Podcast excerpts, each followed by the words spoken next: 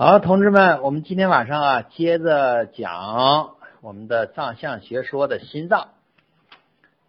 上节课呢，我们谈到了呀，这个心主血脉，啊，我们重点谈了主血、主脉，那么主血和主脉呀，它们之间的关系，以及呢，我们这个血脉主的好的这么三个条件。嗯，血液呢，我们要充足；脉道呢，我们要通利；心气呢，要充沛。那我们现在讲啊，心的第二个方面啊，叫做心藏神啊，又叫做心主神志。首先呢，我们第一个问题啊，就要了解一下什么是神。那心藏神嘛，藏的这个神，这个神是什么神呢？藏了个神仙，还藏了一个什么其他的东西？还是什么东西啊？因为呢，西医啊，我们看心主血脉这一条，中医西医啊，这是基本上接近的。那么心藏神，这就差距啊，就差了这个比较远了。那所以呢，我们有必要啊，看一看中医所说的神是什么。我们可以呢，把这个神呢，从三个方面来论述。第一个，我们说神是自然界运动变化的规律。这是从大的阴阳学说的角度来讲，所以你看啊，我们古代哲学里啊，经常谈到神。呃，我们有的时候呢，这个词儿啊，对这个词儿敏感，一说神，我们就觉得哦，这是神仙呐，啊，菩萨呀，什么上帝呀，不管是什么东西啊。但实际上呢，我们古人讲这个神呢，不是说的这个。那么我们讲这个神是什么呢？自然界运动变化的规律怎么理解呢？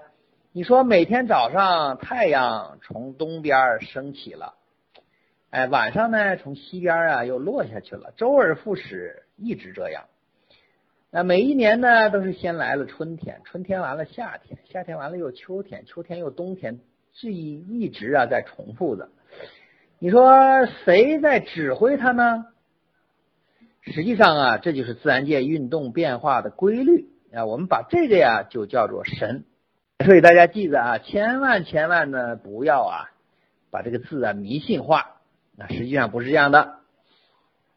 那么呢，从人身体上来讲啊，我们牵扯到人体了，我们这个中医牵扯到人体了。那么这个神呢是一个什么样的概念呢？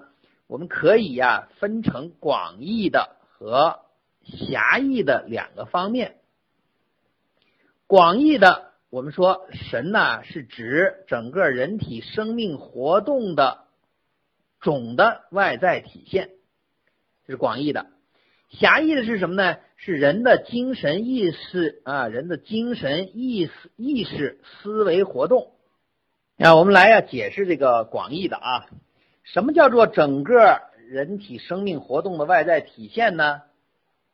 我们大家呀有没有这个印象啊？就是你认识一个人。你对他的印象呀？你说这个人呢很有精神，或者说呢，你看我们住在聊天，突然进来一个人啊，挺走路啊挺的倍儿直，腿啊也非常有力量，两眼呀炯炯有神进来了。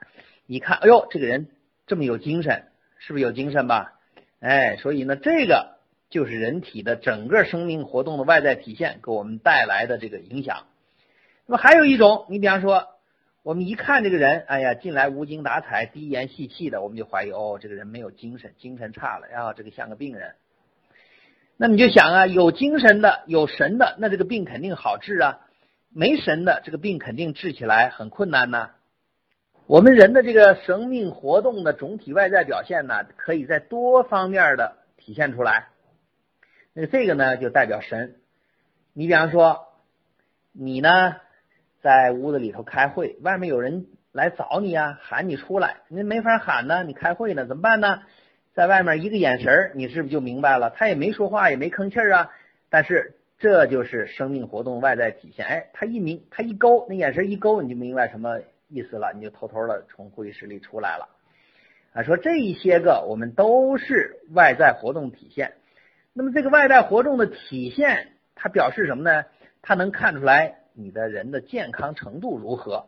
你只要有神在，这个人呢病情啊就好治疗；没有神了，这个病啊就难治疗。我们刚才说的这个，那么这个神呢也跟心脏有关啊。你这个心呢很清晰、很清亮的时候，你的这些呀就是很有神采的。那么我们心呢所说的长的这个神，包括一部分的广义，但是呢，它更重要的指的是狭义的神，就是我写的第二个人的精神意识、思维和思想活动这一类的东西。那么人的这些精神意识啊，是由心主血脉。实际上，心主血脉啊是呃心主长神的基础。血液充足了，这个人的神气啊才会充足。心血亏虚了，这个人就健忘啊，什么也想不起来呀，晚上睡觉睡不好啊，就会出现啊这一类的表现。所以你看，我们经常吃个药叫天王补心丹啊，有兴趣的可以看一看啊。心血亏虚啦，心脏的功能弱啦，有的时候睡眠不好啦，我们经常啊就会用这样的方子。心藏神这个呢，我们从现实的理论呢分析，结合这个西医我们来分析，实际上啊它包括了脑的功能。实际上脑啊，我们知道我们的思维意识活动啊在脑，我们古人呀并不是说不知道。我们知道那个大名鼎鼎的李时珍，啊，这个李时珍先生啊，就说了一句话，他说呀，脑为元神之府，也是我们古代啊知道大脑是思考问题的。但是为什么我们说心藏神呢？就是因为啊，我们古人是五脏的学说，我们说了，我们所说这个心不单单呀指的是实质性的这个组织器官的心，它也包括了一系列功能的组合体。那么这个脑就在。里边了，所以我们看啊，我们古人认为，我举几个现成的词汇，你比方说有这么一个词儿啊，叫做“心上人”，心想事成，是不是有这样的词儿啊？你要说脑所主的，那你说脑上人啊？我问你是吧？心上人大家都明白，我说你脑上人是谁？人家就着急了，说我脖子以上啊没有人。说心想事成，我们也没说脑想事成，也就是古代呀认为我们心呢。是跟这个相关的。我记得呢，我在开始啊讲过一个例子，就是说心呐有长神作用的这么一个例子。就说，呃，有一个人死了啊，这个人呢心脏啊移植了，就移植到另外一个人身上了。这个移植的这个人呢，移植心脏的这个人呢，就经常啊做一个怪梦，梦见呢他在这个地下室。被人家暗杀了，怎么把他杀了？怎么回事？就每次啊，从睡梦中惊醒，他非常害怕。后来呢，他呀就把这个事啊去找医生了。结果呀，就提供心脏给他这个人真的是被杀的。警方后来就根据他提供的啊，在什么地方，怎么回事啊？他看见的那几个人杀他的那几个人是怎么怎么回事？就根据这个呀破案了，真的呀就把那几个人抓住了。所以心脏啊，到底还有一些什么样的功能啊？我们有些时候呀，嗯，科学呀，科学只能说明什么呢？我们现阶段对自然界的理解。那么医学上的科学就是什么呢？我们现阶段对人体的理解。可能将来我们的理解呢进一步增强了，我们还觉得哦，我们现在认为科学的一些个东西，可能将来这个结论呢是错误的。包括这个心脏，我们其实啊从西医的角度啊，也没有完全呀把它研究清楚呢。这个呢，是我们讲的呀，心呐藏神的问题。当心呢不能藏神的时候，这个人呢心火旺盛的时候，会出现一些什么样的结果呢？你看啊，有些人睡眠不好，他睡觉的时候老是睡不着，这个往往是心火旺，就入睡啊困难。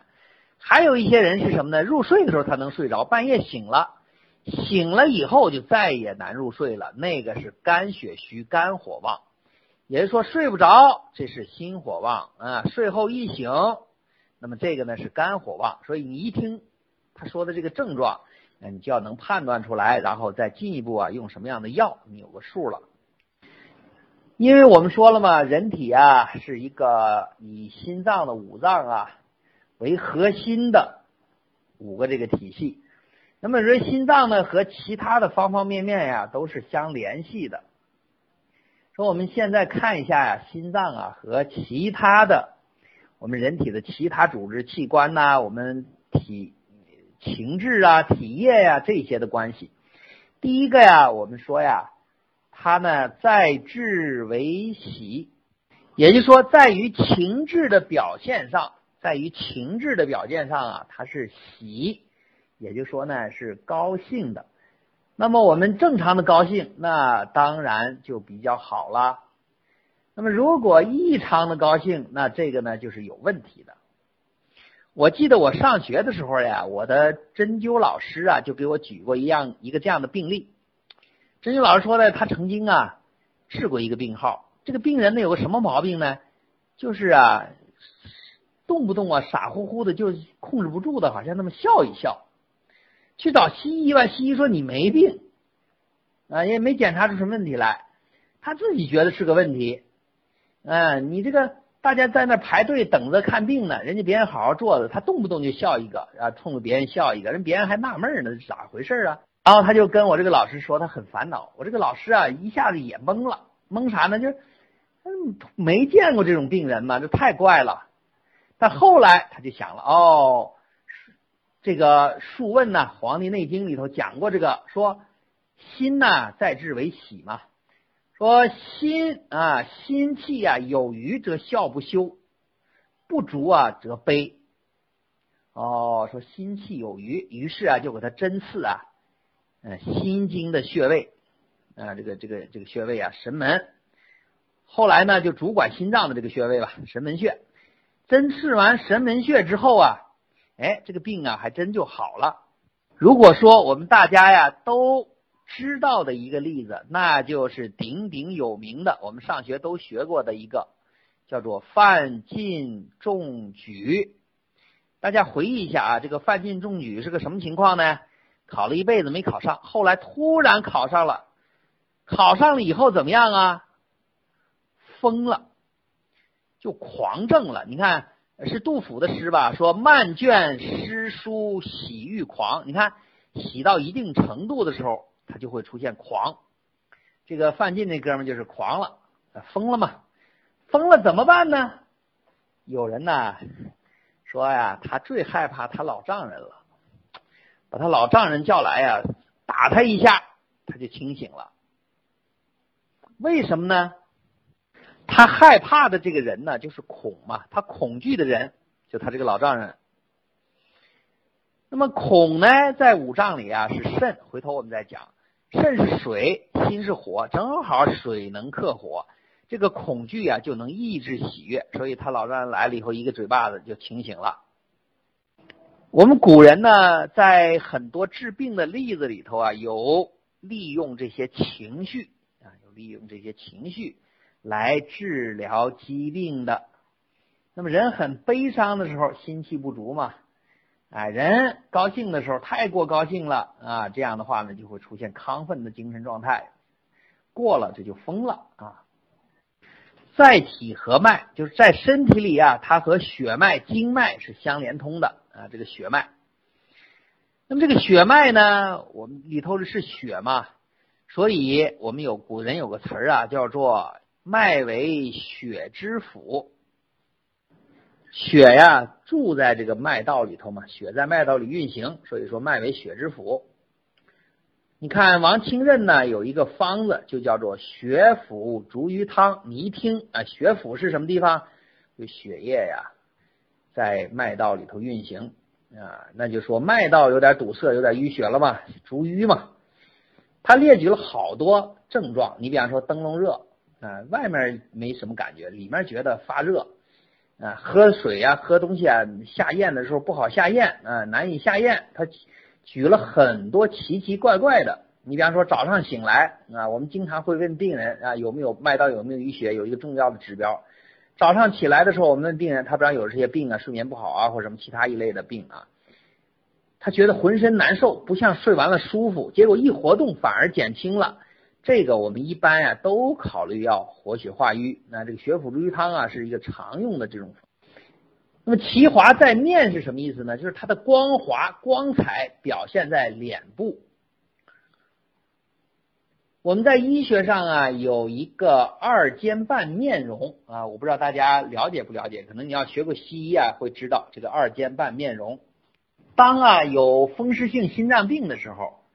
那么这个人呢会出现两颊啊，两颊呀暗红，口唇呢发青紫，啊，就有点像那个从这个高原上回来那种那种脸蛋那种感觉似的，面色灰暗。哎，一般呢都是二尖瓣狭窄了，这个心脏有问题了。那么这一些个，你看是不是说明了心的光滑表现在面部啊？就这个意思了。我心血充足了，那面色红润很好；我心血不足了，脉道闭阻了，那么这个人的面色呀就会出现问题了。在窍为舌，有的书上讲啊，说开窍为舌，或者说舌为心之苗，也就是说从舌能够呢判断心的功能。我们知道啊，舌头的功能主要是一个是它可以这个。感受到这个味觉啊，我们吃进这个东西酸甜苦辣，他感觉得到。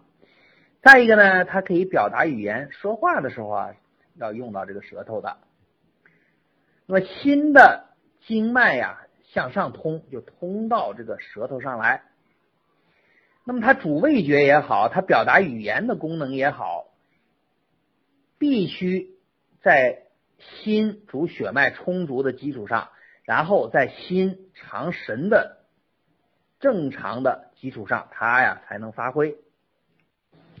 那么当心主血脉呀，它这个长神的功能正常的时候，这个舌头呀就红润呐、灵活呀，啊味觉也好，反应也很快，说话也很流利呀。当你有了问题的时候，那么我们这个这个心脏啊有问题的时候，这个舌头啊可能就会出现一个一些个变化。我讲两个症状啊。你比方说一个口舌生疮，我们往往考虑啊，这个舌尖儿、舌的尖儿和边儿啊，也代表心，代表心脏，尤其是舌尖儿，因为边儿啊也代表肝胆了。那么口舌生疮的时候，我们想考虑啊，这个心火呀旺盛了。那么人体啊，心脏有淤血的时候，那么这个舌呀、舌头的尖儿啊、边儿啊，可能就会有一些紫暗的瘀斑的这种颜色了。有些时候呢，我们在预防啊心脑血管疾病的时候也用着它。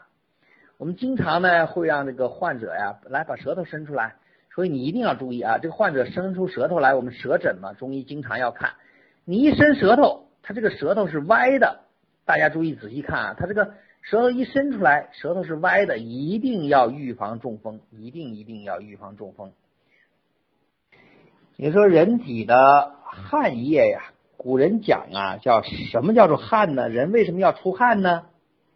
古人呢有一句这样的话，在《素问》里头谈的，说阳加于阴谓之汗。什么叫做阳加于阴呢？就人体的阳气蒸腾人体的精液，这个精液排泄出来就是汗，就类似于我们架个锅，锅里的水就是阴，锅下面的火就是阳。火一烤，这个水变成水蒸气，蒸腾出来了，这个就说水蒸气就是汗，是这么个意思。为什么这么讲呢？说这个在液为汗，汗为心之液呢？因为啊，我们血液当中的血液啊，我们这个血液，它的基本组成部分呢，就是精液、水液这些东西。所以说呀，精血同源啊，这个精啊，不是肾精的精，是这个精液的精，精血同源。精血同源。那么，当人呢出汗多的时候，这个汗液呀排泄的多了，那么脉道里的水分呢就会渗出来补充。当你汗出的过多的时候，这个脉道里的血液呀出来的过多了，嗯，脉道里这个血液呀，它这个精液呀出来的过多了，那么血液呀就会减少，一减少，这个人呢。就会出现一些心慌啊、心悸呀这些症状。所以古人在治疗的时候，他讲啊，夺汗者误血啊，夺血者误汗。什么意思呢？你大出汗的人一定啊不要再活血了，你这个大出血的人一定不要再发汗了，这样的话是要要出人命的。那么在四季里头啊，它是跟夏天呢相呼应的。那么心脏啊，在八卦里它是个离卦，代表了火，五行里啊是火。在季节里呢，就是夏天一天中啊最炎热的时候啊，火热的嘛，所以我们经常说，呃，一颗红心两种准备，什么我们都有一颗红亮的心，就这意思啊。人体火热的，所以跟夏季呀这个相对应的。那夏季呢，它的气血呀就会就会盛一点啊。那么到了立秋的时候，就慢慢的会收敛。我曾经啊见过一个这样的病号，他跟我讲啊，他说我夏天的时候啊心脏没事儿，一到秋凉的时候啊，有的心脏就憋着难受不舒服，通通通的就难受两下。后来我就跟他讲啊，我说你呀心阳虚了。他说怎么办呢？我说你呀吃一点啊白子养心丸。后来呀，这哥们儿啊吃了几瓶白子养心丸，哎，这个症状啊就再也没有发生过。在每个脏器啊当令的时候呀，也是我们补的时候。说你比方说到了夏天了，这个时候啊是补心脏最好的时候。如果说你的心脏有问题，这个时候呀你就要灸内关穴。前面可以灸内关，那么在背后呢就可以灸心腧这一类的穴位。那么调治啊心脏病啊效果就会非常的理想。心脏啊简单的内容啊就是这么多。我们下面呢再附带呀讲一个呀心包络。那么我们人体的经脉呀十二正经啊一共有十二条，其中呢六腑每一腑啊有一条，五脏呢有一条，加上心包络也是六条。那么这个心包络又简称啊心包，是我们包在心脏外面的这个稿纸荒膜。我们传统上讲啊说病入膏肓，病入膏肓，这个膏肓指的哪儿呢？基本上指的就是我们现在说的这个心包络了。古人认为啊心呢是君主之官，它不能受邪气呀。如果外邪侵袭了，首先由谁来抵挡呢？就由这个心包络呀来抵挡。所以古人认为啊，这个心包络呢有带心受邪气的作用，带心啊受这个邪气的作用。如果不好理解呀，我给大家举一个例子啊。我们是不是很多朋友喜欢下棋呀？下象棋，这个心脏呢就相当于我们的将帅。这个呀不能有问题，你一僵住，这不就死了吗？那我们僵的时候怎么办呢？我们周围不是有士吗？有相吗？说这个心包啊，就相当于这个帅他旁边的这个士一样。哎，我们先支上。那么心包络呀，它出现异常了啊，这个心包络呀出现异常了。是什么异常呢？一般呢都是神志功能的异常，因为啥呢？古人认为啊，这个心包就像将帅，像司令部，哎，这个元帅呀、高级领导、皇帝都待在这儿。这个心窍呢，就周围啊保护他们的，像这个皇城一样。那么心它是君主之官嘛，要对全身发号施令，怎么发号呢？通过心包，通过心包怎么出去呢？心包上啊有一个一个的孔窍。啊，我们把这个孔窍呢，就叫做心窍。认为啊，这个心窍，这个心窍呢，就神志啊，可以从这儿进出。当心包络有了病变了，这个神志不能进出了，就出现呀神志的功能异常了。这个心窍，古人挺重视的。呃，比干呢，被商纣王泼妇泼了这个心脏了，为什么呢？还记得那个怎么说的吗？就是因为他有一个七窍玲珑心。你比方说，这个人高热的时候，我们说热入心包了，什么高热呀、神魂呀、展语呀、说胡话呀，就这一些东西。你比方说痰邪，痰湿啊、邪气把心包啊蒙蔽住了，这个人呢就胡言乱语呀。嗯，古人讲的就我们现在就说这个啊，这个精神类的这些疾病啊，什么登高。登高而歌，弃衣而走，什么打人毁物不必亲疏啊，就这一类的。我们现在看的都关在精神病院的这些哥们儿们啊，大概呀这个心包这一带呀都有问题了。我们虽然讲啊，五脏的这个作用那个作用，心包如何？实际上，心也好，其他的组织器官也好，要正常的发挥作用啊，人的气血呀、精液呀这一类的东西一定要充足的，这些东西充足了，那么我们所有的组织器官呀才会发挥相应的作用。那么当它衰少的时候，我们各个组织器官的功能活动啊也会受到影响。那么今天呢，我们讲的这个心脏啊，就大致上讲这么些内容。那下面呢，大家有什么问题或者是什么不明白的地方，可以问一问，我们回答回答。